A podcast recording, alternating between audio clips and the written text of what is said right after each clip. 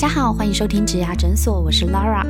这个节目里，我们会讨论履历面试技巧，分享职场人际难题，还有各种职缺和产业的解析，以及优秀的工作人物专访。希望可以陪你度过职业倦怠的苦闷，走过转职焦虑的彷徨。让我们一起闪闪发光吧！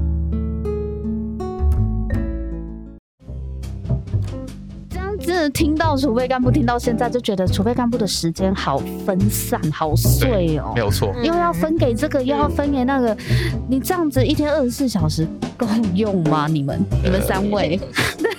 真的真的是蛮紧绷的，真的是蛮紧绷。对啊对啊对啊，怪不得会变管理大师，因为你每一件事情都要有效率啊。那真的用时间去拼，怎么可能？哎，所以那个藏寿司他们现在你们是直接对日本吗？是因为我们就是全部都是直营的，所以我们最主要就是对日本的母公司。哎，俊怡，那为什么你当初一毕业就会想要来应征储备干部藏寿司的储备干部啊？你是学什么的呢？我是英文系的，你英文系毕业？对，所以怎么会想要当餐饮业的储备干部？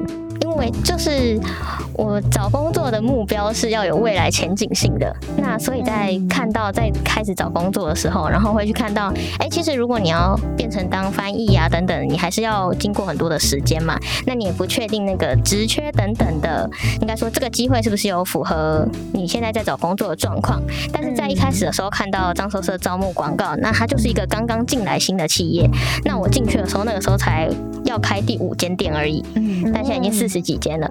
那在那个时期进来，我认为是对未来的展望非常的有憧憬的。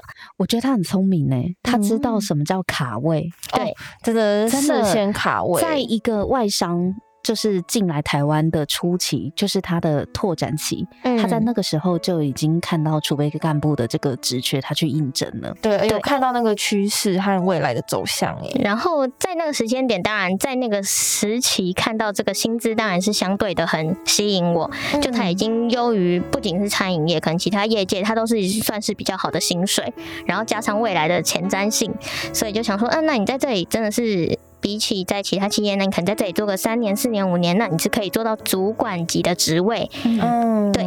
也难怪你会就是放弃你原本所学的，真的所学的相关科系，转投到这个储备干部的计划里面来。对，那想问一下，你从加入储备干部的计划到现在大概多久了？以及你现在的职位是什么呢？好，那因为我们所谓就是你要升迁到哪个职位，其实是没有固定的时间的，就是看你愿意花多少努力，然后搭配你真的能力上面提升了多少，然后达到了那个结果之后呢，你就可以。可能得到这个职位，那我大概一年半左右的时候就达到店长。一年半，是所有的人都是一年半吗？就是要有足够的这个冲劲以及抗压性。那最快的呢？你听过最快的是最快目前的大概是一年左右，一年左右可以达到店长。哎，那平均的话是多久啊？一年半算是个平均值，还是其实是你你个人的原因比较快？哦，我。个人有算是比较偏快了，但但以如果以餐饮的业界来说，其实我们升迁的速度也是真的已经算是比别人还要更快速。嗯，对，平均大概是多久会升店长？因为这好像没有，就是真的是很取决于个人的部分。那也有从工读生变成店长，那这种更快，所以他不太会有一个明确的固定值。OK，好，反正你个人经验就是一年半就对了。对，哇塞，那后来呢？后来就是升到店长之后，就一路升上去吗？还是从零到有的大概两年的时候就变区店长？那我是到后面是更快的，就是第三年的时候去经理。所以其实就是在这一整个培训的过程当中，就是真的是充满挑战。然后你每天都会觉得哇，今天又要遇到不一样的事情，充满了刺激感。然后永远不知道你下一秒要面对的东西是什么，嗯，很崭新的一个状态。你当区经理多久了？区经理的话，两年。哇，那你你你这样子从毕业到现在，你也在藏寿司？大概六年，六年。对，六年。很短嘞，六年就当到区经理，而且已经当两年了，是。对啊。如果说说一般的。餐饮业六年搞不好，哎，我真的打破我的想象。我对，所以就是卡位卡的好，就是要预测未来。对自己的路也是这样子。六年，嗯，没有，他刚刚讲说六年是已经当区经理两年，所以实际上他是在第四年就升上区经理。是这样听起来更快哎。那我在干嘛？你还有你还有下一个六年，好不好？你下一个六年就可以到去，所以这边要就是还有前面的心路历程啊。就像进来的时候，你就会保持着，可能你要很久很久才可以有这个达到这个职务。嗯，一般餐饮业很难想象六年就管理这么多店家。对，但是然后就在这边一路上，所以在这个过程当中，这个培训就是不能说是很轻松，要要说有很很明确的培训过程，但是你要付出非常多的努力，要有十足的抗压性，然后愿意花时间去做这些事情。然后把自己调整到那个状态，你就会有机会得到这个机会。嗯，对，哇，Lara，我们今天一直提到抗压性这个词，哎，我我因为听起来储备干部就不是一份简单的工作，它真的很有挑战性。可是你看他们的成就跟成果，就是花六年的时间可以当到区经理，我觉得真的很厉害。然后 Daniel 他也是两年的时间就已经当到一个小主管了。对啊，就不会让大家对主管职好像一定要干非常久。这边就是新鲜人的快速通关管道。哦，对，储备干部计划。那所以你现在做到目前为止，你觉得跟你当初想象一样吗？在升迁速度上面是有不一样的，同时也不会真的有，嗯，就想到哇，自己有一天可以跟着公司这样子的成长，比你想象快，是不是？比我想象快之余，觉得自己也发展的格局上面来说，会发展的比你原本预期进来的时候还要快。那你可能一进来的时候，大概有一个小的目标嘛，那就是店长职，那你会觉得你就是管理一间店铺。那接下来就是在这个过程当中，你没想到可以历经跟公司一起开了。现在四十间店，甚至你有历经了上柜的过程，那我觉得这并不是一般就是可以体验的。对，真的在那一刻就会觉得哇，非常值得。在这一些努力当下，你就觉得哇，自己选对了一个工作，然后有办法好好的坚持下去。这样好哦，哇，这样听下来，真他真的是眼光很精准。对，在在。非常关键的时机就加入了藏寿司，嗯，对的时间点加入，其实这很重要哎。就像你刚刚讲的，有走到很多公司关键的时间点，而且现在还在蓬勃发展中啊。没错，就是因为现在还在持续展店，所以在这个时间加入进来的人也都会还是有很多发展的空间，然后可以去运作的。好哦，谢谢俊怡。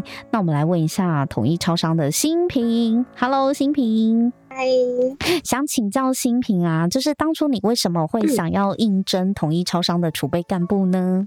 那我觉得当初我会来应征超商储备干部，其实有两点非常吸引我。那第一点的话，就是其实是我觉得薪资，因为我们培训期的薪资其实就已经优于一般，就是因为像我那时候是大学刚毕业，那我觉得相较同期同学就是出社会找的工作，我觉得超商在培训期给的薪资就已经是优于行情。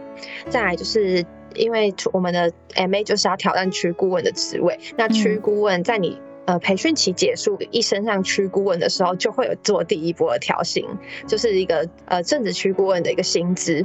那区顾问之后，还会就是有机会，你还可以就是在三年内，你可以透过一些绩效的评核、考核、面试再升级，然后再为自己再加薪。那有望就是在三年内挑战。百万年薪这件事，所以我就觉得，呃，当初在薪资的一个未来的发展也是很吸引我的。那第二个就是公司在未来规划这一块，就是呃，像我们。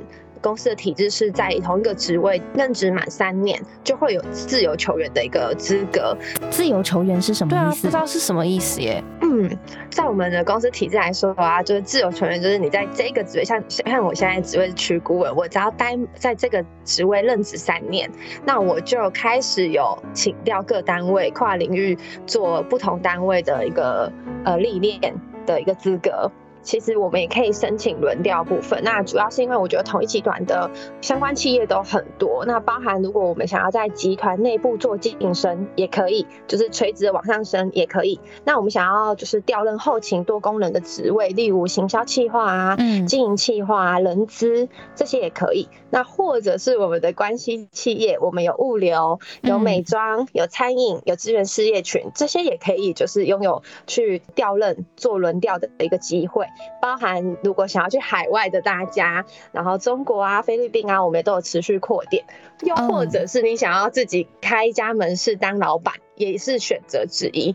选择真的很多。嗯，目前。新鲜人大概就会觉得，哎、我目前毕业了，我想要找一份工作。可能大部分的新鲜人可能对于目标，呃，还没有那么明确，不确定自己要到哪一个呃零售业啊，或是科技业啊这些还没那么明确的时候，其实进入同一超商的话，未来的发展你都在集团内。那重点是年资是可以跟着做移转，就是你不会因为 到不同的公司，然后啊，年资就重新归零，是跟着你一直走的。而且统一集团的旗下的企业或是关系企业真的非常的多，还有百货业，嗯对不对？对，还有百货。所以这个也是你们之后就是可以自己选择，储备干部之后可以自己选择的发展吗？呃，像储备干部升级还是区顾问，那我们区顾问的职位，只要你只要呃，应该说集团内任的一个职位待满三年，你就会有可以跨申请轮调的这个资格，就是所谓的自由球员。那你呢？你在这个储备干部计划从加入到现在大概多久时间了？我现在在区顾问的职位担任的时间大概两年半，所以我今年也会开始有自由球员身份。我也开始在思考说，呃，我想要继续在这一个职位继续做精耕。呃，如果你不选择轮调，像我们在区顾问可能就会有级别，你可以在嗯挑战面试。就是透过你的能力，就是像我们区顾问就分三级，那一级的区顾问可能就是把自己的事情做好，嗯像我，我现在就是，哎、目前我是刚刚升，呃，两年半时间是个刚升上来，我负责的任务就是把我手上七到八家店的门市的业务顾好，嗯嗯处理完。嗯当我的能力，像现在我们可能已经开始在接触一些，呃，要规划整个区客可能是八十家店，我们可能要操盘这八十家店我们的重点行销啊这一块，就是专案的能力。所以，呃，我们的顾问也有可以向上发展在面试的机会。那如果你哎觉得区顾问的这一个职位，你觉得现在三年了，你觉得体就是在想要在跨单位做一些历练轮调，你就可以开始看哪些行销单位啊，或是呃有开缺。像我们公司每年都会做一个职涯的调查，然后问你有没有就是跨单位或是海外，就是会调查你的意愿所向。然后如果有开缺，就会内部 mail 给你，然后让你有机会去面试。新品，那想问一下，你快三年了，对不对？是嗯你下一站想要去哪里？你接下来的规划？对呀、我目前想要在就是面试在网上，呃，因为像我刚刚提的区顾问是我们的区顾问是走动式管理、行动办公室的概念，对我不用进办公室一直待在一个地方，我反而是要走出去观察，呃，每一家门市、每一家店的人群、消费者，呃，这一些。就是我觉得那个走动式管理跟行动办公室不断接触人，其实跟我当初在当任工读生对于零售业服务的热情这件事情是，呃，我更有兴趣，所以我目前是想要在网在担任区顾问之后，在面试再往上提升。往上提升的意思是是说二级区顾问嘛？像你刚刚做的分级，对对对，没错，就是可能做的事情，可能就会，呃，如果以一级区顾问来说，可能就是你是学着把自己的事情做好。那二级区顾问就是你要开始在带你的学弟妹，嗯呃，你要这些去顾问刚升上来，他可能经验经历还没有那么完整的时候，我们就要负责去再带领这些伙伴快速的进入状况。就像刚刚可能有提及一些，就是 M A 是不是有 mental 的制度？像我们公司也是有呃 mental 的制度。就像呃，如果你是在门店的时候，你的所属的顾问就是你的协助你的一个主管。那像我们提升上来在区呃在区顾问的时候，我们每个人也都会有学长姐来带领我们，所以就在处理的时候不会很陌生。诶，那新品你难道都没有就是在这个区顾问的工作上面会有一些挫折，或者是觉得哎很想放弃的时候吗？我觉得在刚提升到这个职位的时候，那时候的挫折感比较严重，因为怎么说？呃，我们以嗯前可能在一家门市、当一家门市的店长，那可是我们提升上来之后，我们一口气可能就会从一家店变成七到八家店的管理者。嗯那以前在当一家店的店长的时候，你可能一天大概上班的时间就会局限，就是在一家门市，所以你有非常多的时间可以在一家门市慢慢的琢磨。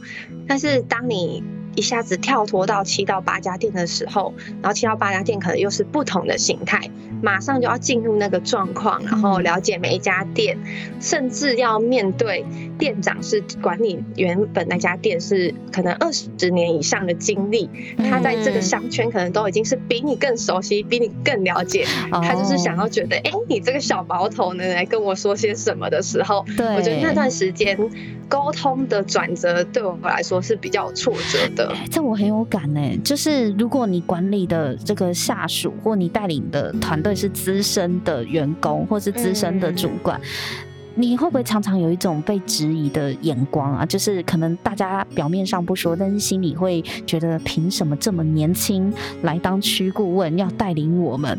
你这个压力应该是从这里来的，对不对？对，没错。因为我记得我那时候刚提升的七到八家店，大概就有大概有五位都是。年龄是已经可以当我爸爸妈妈的哦，感觉落差很大，不同每天面对的可能就是我爸爸妈妈，我可能在路上要叫叔叔阿姨的，然后你要带领他们，就是嗯。要有一个专业的姿态跟他说，哎，我们接下来的目标啊、方向啊、策略啊，嗯，但是你可能又会面临，因为他们在这个门市已经是二十年的经验了，嗯嗯，所以你提出了很多想法，就会被他们打枪。啊，不行，这个我以前做过了失败，不懂这一些反对的背道而驰的声音。因为他们是前辈啊，他们可能就是在他们看来，他们的资历也是比较丰富的，所以你可能一定就是会面临这样子的挑战声浪。那后来怎么办？你怎么克服？呃，我觉得其实有经验当然是好事，但是因为时代的改变，其实步调也很快。那我觉得在呃最有感的，除了那时候的呃。社群这件事情，我觉得蛮有感的，因为呃，像爸爸妈妈的那一代，可能赖都不太会使用。哦，嗯，但是我们其实现在你们应该有就是加入过，就是比如公司行号附近啊，或是你们家附近门市的一个赖群，有有有，那我觉得在上面一定有哎，对，因为我们现在以前的话，其实我最一开始我们一开始在玩的那时候，脸书刚兴起，所以有一段时间在做脸书行销，那时候我们是呃有一些。门市我们就开始在建立粉丝专业啊，然后发一些就是促销商品的公告。但是后来赖又崛起的非常快，那赖它有一些特性，就让大家现在开始一些有赖群主的行销的方式。长辈就像我刚刚提的，二十年资深的店长，他们可能平常赖都不太会使用的，所以那时候在呃跟这些店长们沟通赖群主这些事情行销的方式，呃就面临非常大的冲击。那后来，其实我觉得以身作则这件事情非常重要。因为我就跟他们分享了，那时候我在当店长的时候，我做的就是刚体的直播煮汤圆这些事情，就是让他们知道说，哎，现在其实呃不难，然后带着他们一起做。像前阵子我可能又带了们是做一个那个直播的抽奖，那时候过年啊，我们可能就是哎做一个单店的感恩回馈的抽奖活动。那当你带着他们一起做，他们感受到那个顾客给的反馈，嗯，有时候其实他们不见得说，哎，我这个活动一定为门市带多少。业绩，他们可能感受到的是，他们平常跟他们相处很久、二十年的老客人说：“哇，啊，你们怎么最近变得这么活泼热情？”当他们接受到这些反馈的时候，满意比我在那边跟他们拿很多数据给他们说：“哎，现在的赖行销啊，有多么的夯，多么的红，来的呃有。”说服力，所以我觉得其实，在心境的转换很重要。呃，以就是像我们在带门市，我们都会觉得以身作则这件事情，带着他们一起做，比说服他们做还重要。而且你愿意带着他们一起做，而且又是用这么贴近时下年轻人跟随时代脚步变创新的这种方式啊，他们更有感觉，因为客户的回馈是最直接的。嗯，对，我觉得当他们接收到他的回馈的时候，其实反而是我的门市的店经理会来跟我说：“哎，这样我下次还想要做什么样的活动？” 会主动跟你讨论。然后我心里默默就觉得说：“你上次不是就是 你不是还质疑我吗？啊，要 对对，要好像那里在贴冷屁股，改变传统之前，现在已经是换成他想要自己自动自发做这一块。那我觉得工作挫折一定有，可是当我们做了之后，门市这样的一个行为的改变，他顾除了顾客给他反馈，他的他的想法改变，他给我的反馈，他的改变也让我获得满满的成就感。真的，这样听起来，我觉得你一定成就感很大，因为你改变的不是只有一家店，你其实是在跟这个世代在沟通，用你所说的以身作则的方式，去改变他们看待这一家店。比如说像你说的七八家店的店经理。他们愿意更愿意跟你合作，而且更愿意去学习，就是因为你带着他们一起学习。我觉得这个成就感一定超大的。是因为这样，所以你想要在你想要在挑战二阶去顾问，是因为这样子的原因吗？嗯嗯，因为我还是喜欢在店跟店之间，然后跟他们互动，然后把每一次的这样的一个行销的方式。变成一种有点像是单店的一种游戏，让他们工作是很愉快，然后也可以获得一些成就感。我觉得这成就感来源是我很喜欢这份工作的原因。所以我觉得，即便现在三年我有自由球员的呃一个资格，但是我就希望可以在原职位再留，就是再继续留人，再再进阶。那但是我觉得未来一定也是会跨单位做一个调动跟历练，因为我觉得那样又可以看到不同的呃单位。的一些工作的任务执掌，哇，那这样子听起来呢，今天三位的这个储备干部之路都非常的精彩，而且完全超乎我的想象。就平均大概四五年就可以做到一个很棒的管理职。对，在三十岁之前，其实大家都已经会有管理者的身份了。到底要怎么样可以加入这三位他们公司的储备干部计划？而且很多的学生一定都会很好奇，包含已经毕业，像我，我有时候也会在想说，到底学历这件事情是不是进入储备干部一个很高的门槛？嗯，而且拉娜，你那时候不是说你当时之所以毕业没有去应征储备干部，是因为你担心是不是一定都要研究所？对啊，因为其实刚开始比较看到很多储备计干部计划，我都刚好是先从金融业开始看，然后还有我们自己在做台泥专案，我们也是一定都要筛选硕士以上。对，然后所以我就很好奇，说是不是一定要是顶大，或者是一定要是很好的科系啊，比如说商科啊，或者是管理啊，才有办法进到储备干部的计划跟热门科系。对啊，像是尤其是科技业的话，是不是？会很看重就是学历的部分呐，嗯，科技业的部分的话，其实以储备干部来讲，我们基本上还是以特质为主。嗯，那呃，因为我刚好这一届是。呃，招募最多储备干部的一届嘛，所以其实刚好也蛮有立场跟各位分享这一块的。就是其实我们当然储备干部的，我们这一期大概有二十几位的成员，那这几个其中其实还是有很多海归跟顶大的毕业生，哎，确实还是不少，但是也是有很多呃，也是大学应届毕业生。所以其实我们是对呃这个大学或硕士学历其实是不拘的。那其实我们还是以呃基本上是以人的特质为重。很多时候你在跟储备干部的人接触的时候，你会发现其实你在跟他们交谈的时候，你看到不是他的名校光环，嗯，你常常看到是他独特的一个人格特质，然后还有他对学习性质的一个热忱。我觉得这个是你一眼就可以看出他的他的不同。嗯，那我就。这样子我更好奇了，就是因为你们会觉得说说你们是以特质取向的，是的，是的。那你们在待遇上对于硕士跟大学的学历会有不一样的差别吗？以储备干部计划来讲，其实是没什么差别的哦。对对对，因为有一些就是储备干部的计划会依据你的就是学历，就像哎，像问一下俊怡跟新怡，你们对于大学生跟研究生也会有不一样的起薪吗？那藏寿司这边呢，就像刚刚说。的就是我们是没有学历的部分，那主要是走实力主义。那你在够快的时间里面，你有晋升到下一个阶段具备的能力，那你就可以得到相对应的职务。那起薪会不同吗？不会，不会，就是都是一样。储备干部进来的起薪是这样。那超商这边呢？统一超商新品呢？你们呢？哦，我们这边有差。我们大学的话进来的话，培育时的薪资就是，呃，我们以年薪看的话就是六百六十 K。那如果是硕士的话，就是七百七十 K 以上。哦，了解，其实都是可以录取，只是在统一这边的话，还是薪资上有一些差异这样子。是的，哇，那我觉得这个回答其实对我来说蛮意外的诶，因为反而其实是超商这边在起薪会有不一样的标准，因为我当初会以为说科技业反而会在，因为科技本来就是一个比较精密，然后也是更讲究专业人才的一个。产业嘛。对，可是反而你们不会说要求说，就是有不一不同的学经历会有不一样的待遇这样子。嗯，对啊。哇，那听完就是学长姐这样分享，也会让我觉得说，好像学历这件事情也变成刺激，好像其实你更追求一些个人特质的部分。哎，那新品，如果说我今天呢也像你一样，想要做一个区顾问的话，统一超商有什么管道可以让我应征 NA 呢？好，那就是欢迎大家有兴趣，我们可以上一零四投递统一超商储备干部的职缺，或者上上我们统一超商的人资网。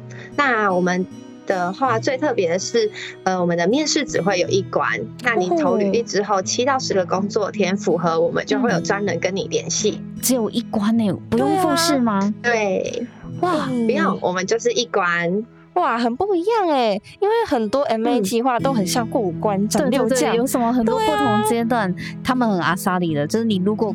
那个 quality 够的话，是他们要的人，他们就是一关决定，他们就是一箭射中你，就是要你来当区经理。而且我们现在呀，还有建立 Lite，就是会有呃，我们公司的人资可以啊，方便所有的求职者做一个询问，所以可以也可以加入我们的 Lite 的话，所以搜寻 ID。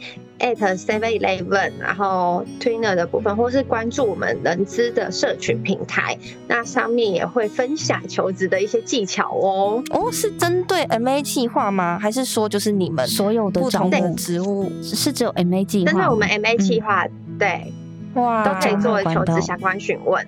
哦，那你们对于就是人才还有 MA 计划，其实下了很多心力耶，还专门成立一个社群 来帮大家解惑。我现在发现他们很会玩社群，真的。对啊，而且我们要跟得上时代，真的，你走在很前面哦，新品。对啊，还会直播，直播卖货，竟然可以用。来求职的 MA 们，就是一定要保持着跟喜欢挑战，然后可以应应新时代，接受一些新事情的态度。嗯，这边是一个小提示，对他暗示的很明显哦。对你，你越展现这些特质呢，就越是他们要的人哦。对，你就很快的一关就可以进来嘞。对啊，哇，我觉得超棒的，就是我自己就会超想要赶快去投的。你问一下那个俊，你们也是吗？藏寿司，如果也想要成为藏寿司的储备干部的话，我们要怎么样？就是听众可以怎么做呢？对啊，而且日商会不会更有强调那个 SOP 的行程？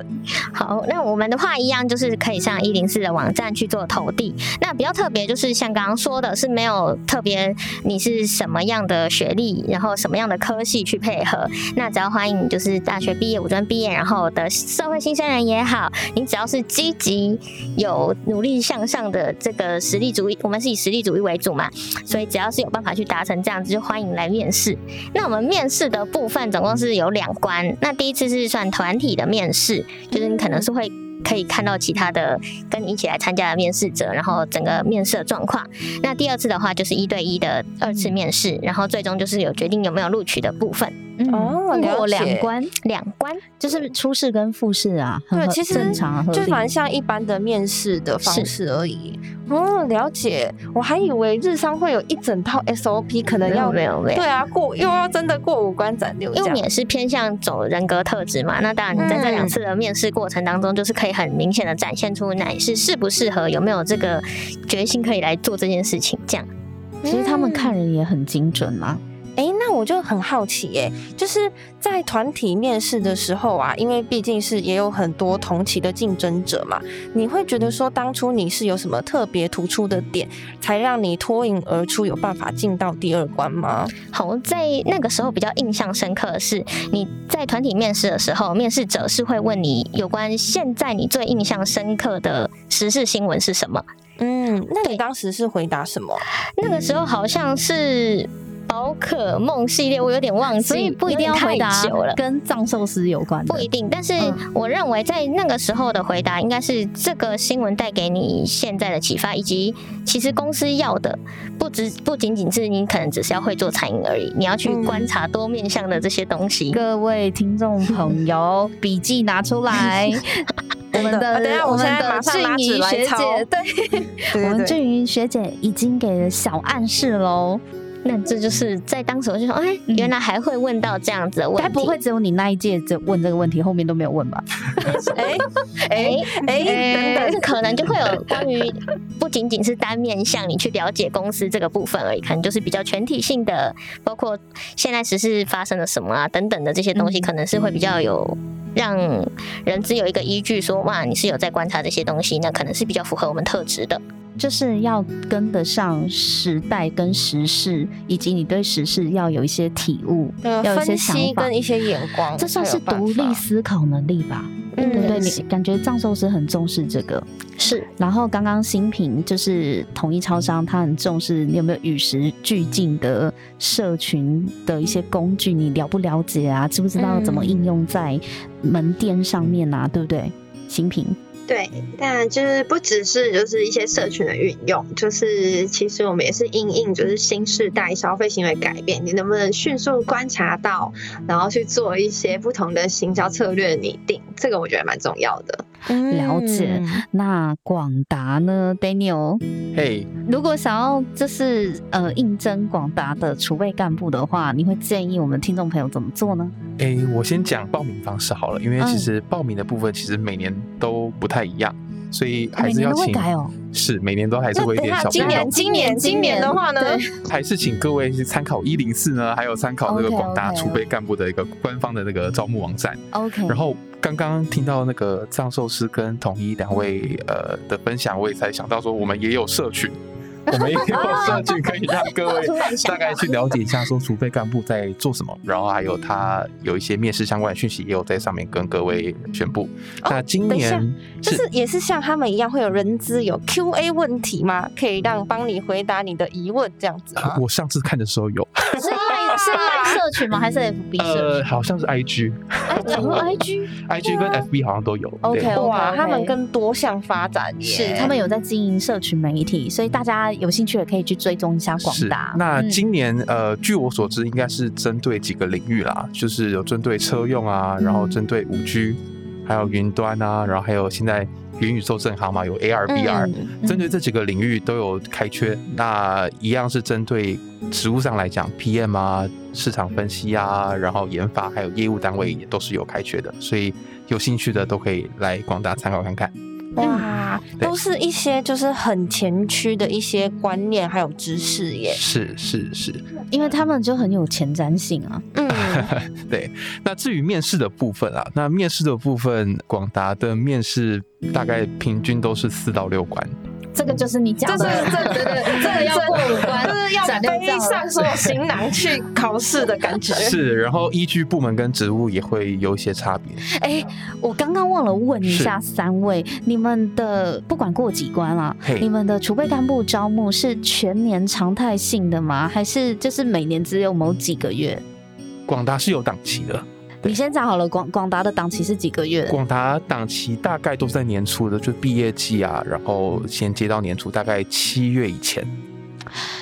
所以是每年的一到七月。对，今年也是，基本上今年都可以投递履历。是的，是的，一一月开始就会有相关讯息，然后可能大概三到七月左右会是招募的呃主要的面试时期。所以你收履历是几月之前收履历？呃，这个要上官官方网站确认一下，但应该是在三月左右。那你们会有像去校招会做宣传等等的吗？有有是每年都有在哦，像在台大、政大他们的是的哦，了解。那藏寿司跟统一这边，你们有几月之前要收履历的？档期吗？藏寿司这边呢？我们藏寿司的话，就如同服务业一样，全年无休，全年都可以投。好，连履历都是这样子收的。那当然也会有搭配校园的一些，就像就就业博览会等等，也都会有可以相关的投递的方式。嗯，那统一呢？我们也是全年开招哦。OK OK，就是没有特定几个月都可以投递。好，那大学的话，我们也会有那个就业博览会的部分，也都有。了解，好，那回到 Daniel，你刚刚有讲面试，你们要过四到六关。是的，是的。那我以个人经验来分享好了，因为其实每一年都有一点点差别。对对对对。那我自己是刚好十关。十关？你刚你刚不是说四到六？一职务跟部门会有点差距。怎么来的？四到十吧。就是呃，人事那边会有他的相关的。你这么激动干嘛呢？你就想说已经是想说广达之路路迢迢了，我可能背书包不够，我要拖行李箱去哎，才够把所有资料装完。不会啊，那个藏寿司跟统一一一到两关而已啊。哦，你可以转个弯，可以多方尝试不同的产业。对，四到十关，那你你花多久时间参与这个整个流程？整个流程大概我自己是两到两个月半左右。哦，就跑完十关了。呃，对，很常跑那个搭机节，然后跑去 跑去门口 面试。是啊，那其实呃，以这几关来讲，其实前面也是跟各位刚刚提到一样，也有团体面试。是，那团体面试完也有呃人资面试。那人资面试完后，会依据你所应征的部门啊，还有你所依据的职位，会分开去做一些主管的，呃，可能是小主管啊、单位主管面试啊，然后再来后面还会有副总跟财务长的面试。嗯，对，呃，因为到后期也是看公司规划，有时候连公司高层，就是可能董事长啊，或者是总总经理，可能也会安排面试。哦，因为刚刚讲，其实这样子。感觉对于你们来说，感觉你们对于人才的要求标准很高。然后，因为刚刚 Daniel 又有提到，去年是你们这几届 MA 计划招募以来，呃，最多人数的时候。那相对于今年的话，开缺的额度或者是你们预期的补进的人数。差不多是多少人呢？其实呃，虽然是这样呈现，但其实每一年我们大概都是开一样的职位跟大概呃相关的领域。那其实招募多少人，其实是取决于有多少符合我们需求特质的人才。哦，对，所以其实我们并没有特别说有多少开缺，我们是当然是只要有兴趣，然后符合这样特质的人才，都是我们非常想要欢迎他们加入我们这个家庭的一个。对象哦，了解。而且听众朋友不用担心，不用一个个去记到底要去哪里看这些储备干部的职缺，因为他们三位学长姐呢都有说到，就是到一零四去搜寻广达、藏寿司、统一超商的储备干部，你就会看到更详细、更完整的职务介绍了。那也可以在这边做应征。所以呢，大家有兴趣的朋友呢，就直接上一零四，或是。你也可以就是在他们的官方网站呢找到更详细的资讯。等下录完这一集，我就马上去一零四打，我就可以马上赶快开始做那些准备。对对对，开始准备这样子。好的，那我们今天真的非常的感谢三位学长姐、储备干部学长姐来到现场，真的让我们大开眼界，一次了解三种不同产业的储备干部到底在做什么，以及未来的发展规划有哪些选择、哪些职涯的。路线可可以走，真的非常的清楚。所以呢，今天再次感谢三位，还有我们的新生人代表拉娜来到现场，谢谢大家，谢谢各位，谢谢各位。那我们今天呢这一集就分享到这边，我们下一集见喽，拜拜，拜拜，拜拜，拜拜。如果你喜欢今天这一集的内容，别忘了到 Apple Podcast 帮我们打新评分和留言。假如你有更多问题想要问，欢迎到植牙诊所来发问哦。我们每周都会更新，欢迎你投稿想听的主题给我们。投稿链接在节目资讯栏里，请订阅 Podcast 频道和追踪我们的 IG。我们下次见喽，拜拜。